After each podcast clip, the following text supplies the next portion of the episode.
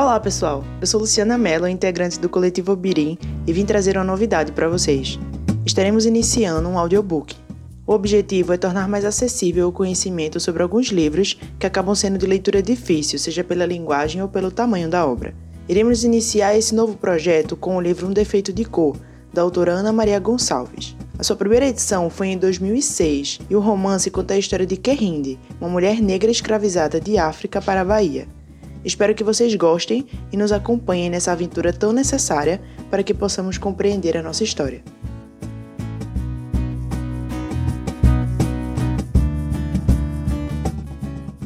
Serendipidades O uso da palavra serendipity apareceu pela primeira vez em 28 de janeiro de 1754, em uma carta de Horace Walpole, filho do ministro, antiquário e escritor Robert Walpole, autor do romance gótico The Castle of Otranto.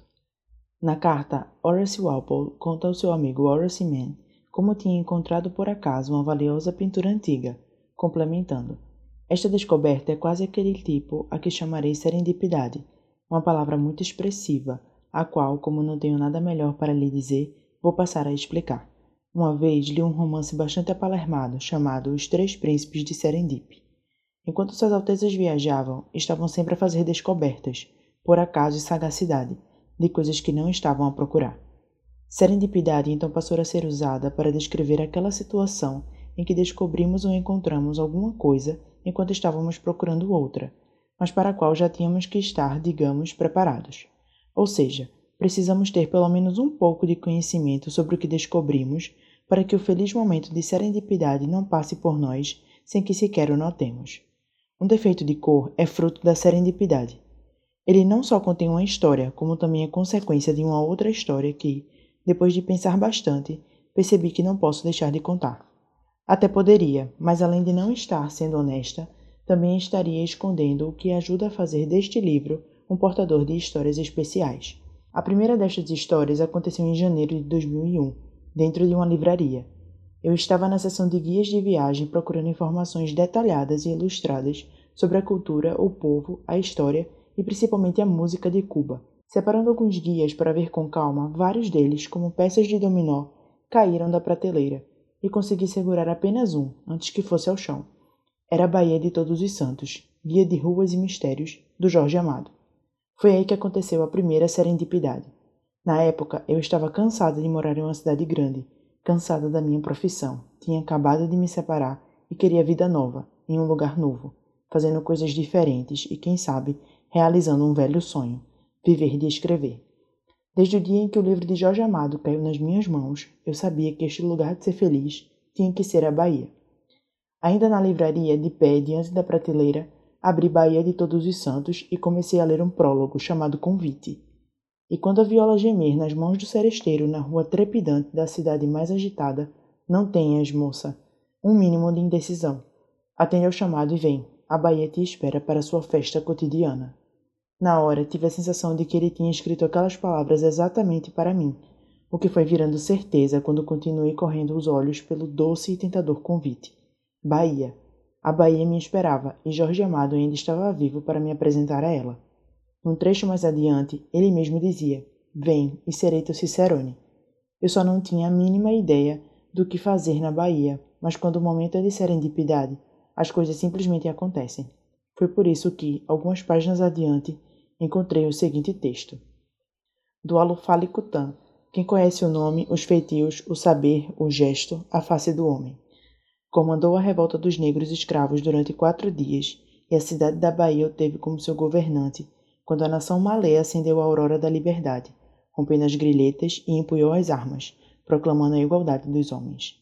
Não de história de luta mais bela do que esta do povo malê, nem de revolta reprimida com tamanha violência. A nação malê não era apenas a mais culta entre quantas forneceram mercadoria humana para o tráfico repugnante.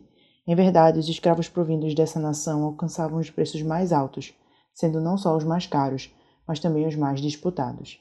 Serviam de professores para os filhos dos colonos, estabeleciam as contas dos senhores, escreviam as cartas das iaiais, intelectualmente estavam bem acima da parca instrução dos lusos condes e barões assinalados e analfabetos ou da malta de bandidos degradados à longínqua colônia. O mais culto dos malês era o Alufale Cutã. Levantaram-se os escravos, dominaram e ocuparam a cidade.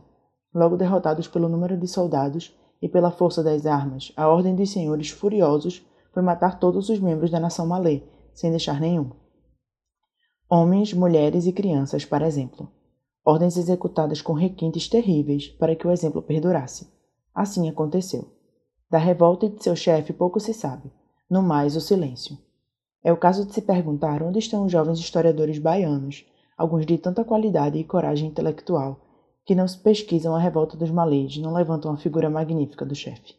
Tema para estudos históricos que venham repor a verdade, redimir a nação condenada, ressuscitar o alufá, retirá-lo da cova funda do esquecimento na qual o enterrou a, a reação escravagista.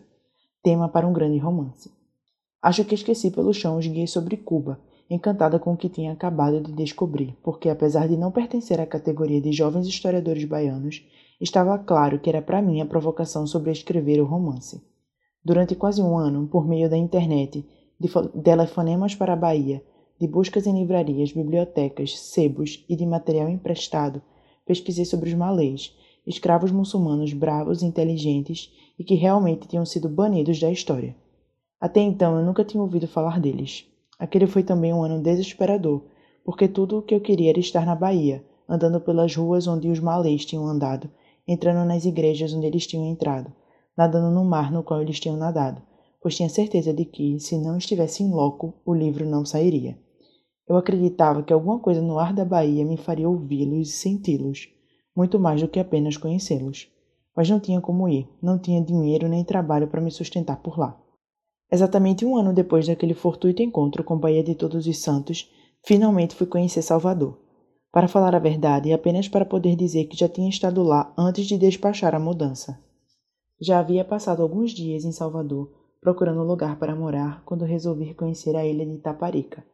Saí para caminhar pela praia do Duro, em Mar Grande, e fui parar em Gamboa, atraída por um tronco de árvore que se vê de longe, não só pelo tamanho, que é considerável, mas também pelo inusitado de estar plantado na areia.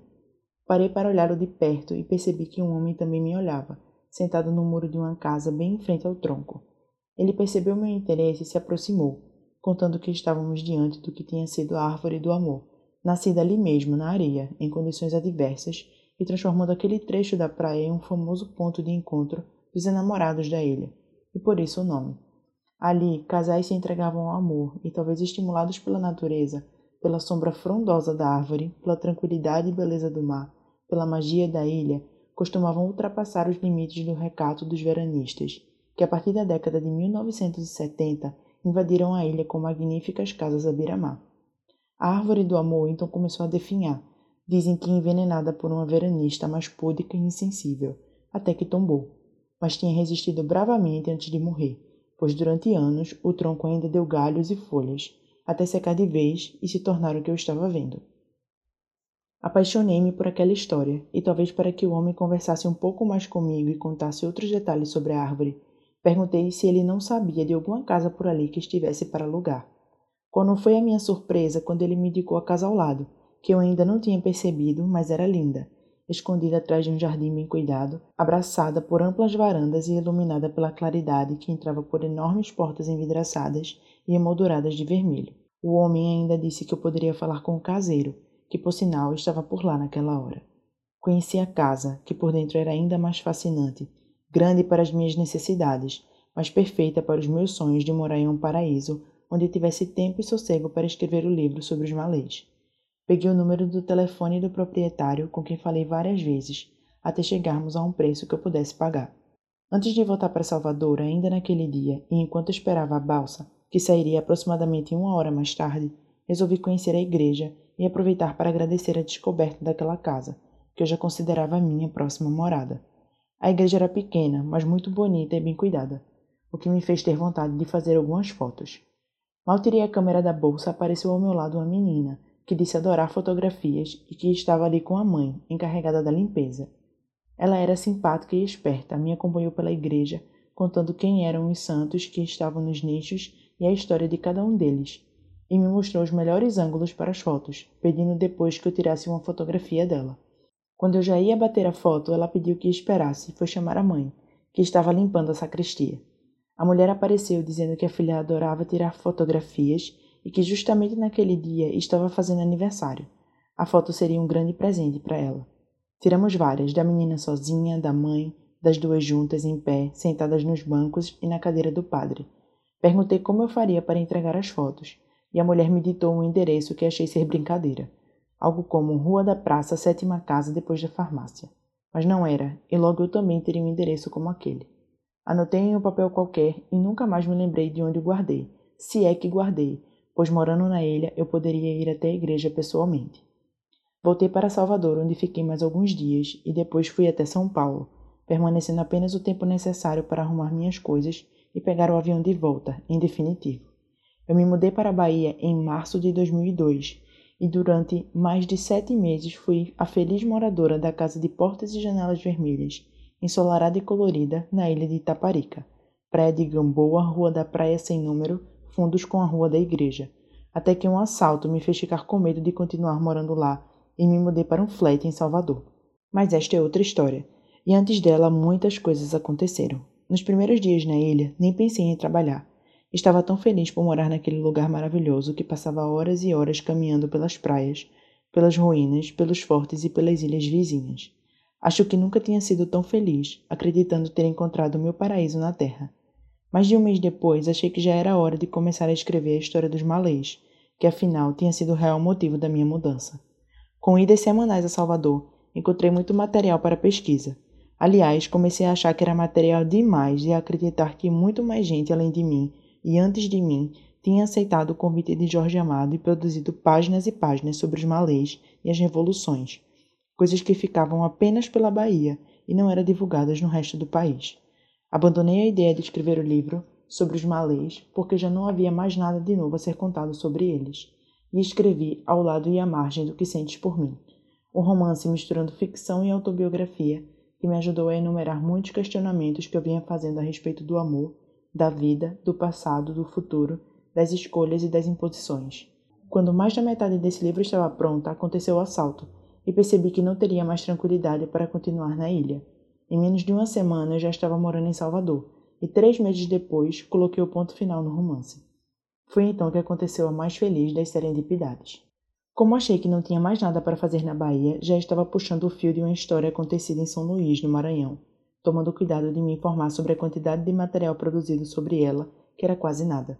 Começando a providenciar a mudança, encontrei as fotos tiradas na igreja da ilha, das quais nem me lembrava durante todo aquele tempo. Resolvi aproveitar para passar um fim de semana lá, para me despedir dos amigos e ir até a igreja, ver se encontrava uma das fotografadas, mãe ou filha.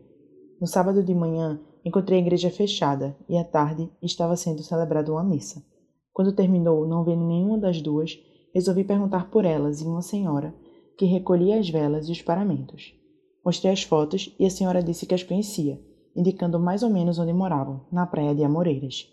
No domingo de manhã, segui para Amoreiras, parando de vez em quando para perguntar e seguindo as indicações que me davam, até chegar a uma casa bastante simples, numa rua estreita, sem calçamento e sem saída. Elas logo se lembraram de mim, a pessoa que tinha tirado as fotos no dia do aniversário da Vanessa. Era esse o nome da menina. Dona Clara, a mãe, me convidou para tomar um café, e quando entrei na sala percebi uma inusitada mesa de centro, com um tampo de vidro sustentado por pilhas e pilhas de papéis e revistas.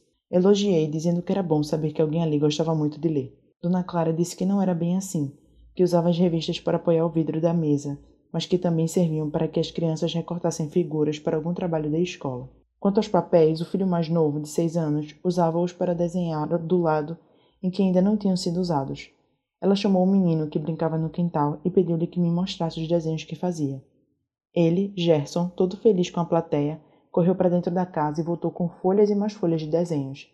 Nada de especial, mas olhei com atenção e até elogiei, pois incentivado o menino podia até melhorar. Nunca se sabe onde estão escondidos os grandes talentos. Virando um dos papéis, amarelado pelo tempo e que deixava vazar a escrita em caneta tinteiro para o lado dos desenhos, percebi que parecia um documento escrito em português antigo, as letras miúdas e muito bem desenhadas, uma escrita contínua, quase sem fôlego ou pontuação. A leitura daquela folha já estava bastante prejudicada, não só pela interferência do desenho do menino, no lado oposto, mas também porque este parecia ter sido feito sobre uma superfície porosa, que também podia ser o chão de cimento cru da sala, com os traços bastante calcados, fazendo com que a folha se rasgasse em alguns pontos. Peguei outro papel que tinha um desenho menor, e assim que eu virei, a primeira palavra que consegui ler foi Licutã. Surpresa, perguntei se eles sabiam quem tinha escrito aquilo, ao que Dona Clara respondeu que não sabia, e que nem parecia escrito na nossa língua, pois a filha mais velha, a Rosa, que lia muito bem, tinha tentado ler, mas não conseguira. Eu disse que era nossa língua sim, só que escrita de um modo antigo, e que provavelmente aquele documento era de uma época em que nenhum deles tinha nascido ainda. Dona Clara perguntou se eu conseguia ler e respondi que talvez sim, mas que teria que ser com calma. Perguntei onde ela tinha encontrado tais papéis, que ficavam ainda mais fascinantes à medida que eu ia reconhecendo outros nomes, outras situações e alguns lugares que me remetiam à história dos malês. Ela então contou que tinha pegado os papéis junto com algumas revistas na Igreja do Sacramento, na vila de Itaparica, onde também fazia limpeza. Uma troca de padres levou o padre antigo a pedir que ela se desfizesse de tudo que estava guardado em um quartinho nos fundos da casa paroquial e com dó de jogar fora, principalmente as revistas cheias de figuras, ela pediu permissão para levar para casa. Quase tinha posto fogo nos papéis, mas se lembrou de que o Gerson vivia procurando papel para desenhar e que, quando não encontrava, desenhava até nas paredes. Pedi ao Gerson que me mostrasse todos os papéis iguais àqueles que ele ainda tivesse, e era uma quantidade considerável, uma pilha de mais ou menos 30 ou 35 centímetros de altura.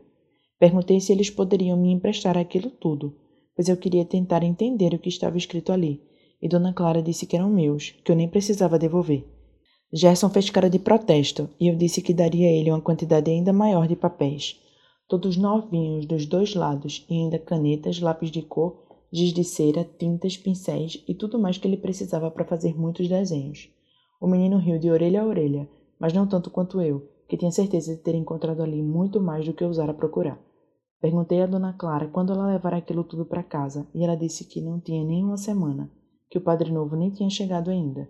Dei graças por não ter me lembrado de entregar as fotografias antes, porque nesse caso aqueles papéis teriam se perdido para sempre nas costas dos desenhos de Gerson. Quando fui embora, feliz com o meu tesouro, eles me pediram para voltar quando conseguisse ler tudo o que estava escrito, para contar a história. Eu prometi que sim, que eles seriam os primeiros a saber mas voltei muito antes disso, logo no dia seguinte, com os materiais que tinha prometido ao Gerson. Acho que isto aliviou um pouco a minha consciência por estar tirando deles um documento tão importante como aquele. Hoje já não penso mais assim, e foi por isso que resolvi contar aqui como tudo aconteceu. Acredito que poderia assinar este livro como sendo uma história minha, toda inventada, embora algumas partes sejam mesmo, as que estavam ilegíveis ou nas folhas perdidas, pois Dona Clara me contou que Gerson amassava e jogava fora os desenhos dos quais não gostava. Se eu me apropriasse da história, provavelmente a autoria nunca seria contestada, pois ninguém até então sabia da existência dos manuscritos, nem em Itaparica, nem alguns historiadores de Salvador para quem os mostrei. Depois de escrever e revisar este livro, entreguei todos os papéis a uma pessoa que com certeza vai saber o que fazer com eles. Mesmo porque esta pode não ser uma simples história, pode não ser a história de uma anônima, mas sim de uma escrava muito especial, alguém de cuja existência não se tem confirmação, pelo menos até o momento em que escrevo esta introdução. Especula-se que ela pode ser apenas uma lenda, inventada pela necessidade que os escravos tinham de acreditar em heróis, ou no caso em heroínas, que apareciam para salvá-los da condição desumana em que viviam. Ou então uma lenda inventada por um filho que tenha lembranças da mãe apenas até os sete anos, idade em que pais e mães são grandes heróis para seus filhos ainda mais quando observados por mentes espertas e criativas, como era o caso deste filho do qual estou falando, que nasceu livre, foi vendido ilegalmente como escravo e mais tarde se tornou um dos principais poetas românticos brasileiros, um dos primeiros maçons e um dos mais notáveis defensores dos escravos e da abolição da escravatura. Um homem inteligente e batalhador que, tendo nascido de uma negra e de um fidalgo português que nunca o reconheceu como filho, Conseguiu se tornar advogado e passou a vida defendendo aqueles que não tiveram a sorte ou as oportunidades que ele tão bem soube aproveitar. O que você vai ler agora talvez seja a história da mãe deste homem, respeitado e admirado pelas maiores inteligências de sua época, como Rui Barbosa, Raul Pompeia e Silvio Romero. Mas também pode não ser. E é bom que a dúvida prevaleça até que, pelo estudo do manuscrito, todas as possibilidades sejam descartadas ou confirmadas, levando-se em conta um grande número de coincidências, como nomes, datas e situações. Torço para que seja verdade, para que seja ela própria pessoa que viveu e relatou quase tudo o que você vai ler neste livro. Não pela história, que não desejo a ninguém, e logo você vai saber por quê. Bem, agora fique com a história que, conforme prometi, foi contada em primeira mão para Dona Clara e sua família, em deliciosas tardes na praia de Amoreiras. Nunca é demais lembrar que tinham desaparecido ou estavam ilegíveis várias folhas do original, e que nem sempre me foi possível entender tudo o que estava escrito. Optei por deixar algumas palavras ou expressões em Yorubá, língua que acabou sendo falada por muitos escravos, mesmo não sendo a língua nativa deles. Neste caso, coloquei a tradução ou a explicação no rodapé. O texto original também é bastante corrido, escrito por quem desejava acompanhar a velocidade do pensamento, sem pontuação e quebra de linhas ou parágrafos. Para facilitar a leitura, tomei a liberdade de pontuá-lo, dividi-lo em capítulos e dentro de cada capítulo em assuntos. Espero que Kerrinde aprove meu trabalho e que eu não tenha inventado nada fora de propósito. Acho que não, pois muitas vezes durante a transcrição e principalmente durante a escrita do que não consegui entender, eu assenti soprando palavras no meu ouvido. Coisas da Bahia, nas quais acredita quem quiser. Boa leitura. Ana Maria Gonçalves.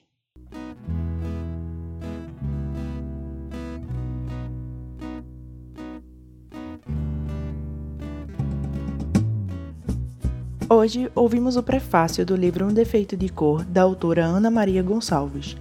O próximo capítulo será o primeiro da história de Kerrinde. Fique ligado nas redes sociais do Coletivo Birim e acompanhe essa jornada.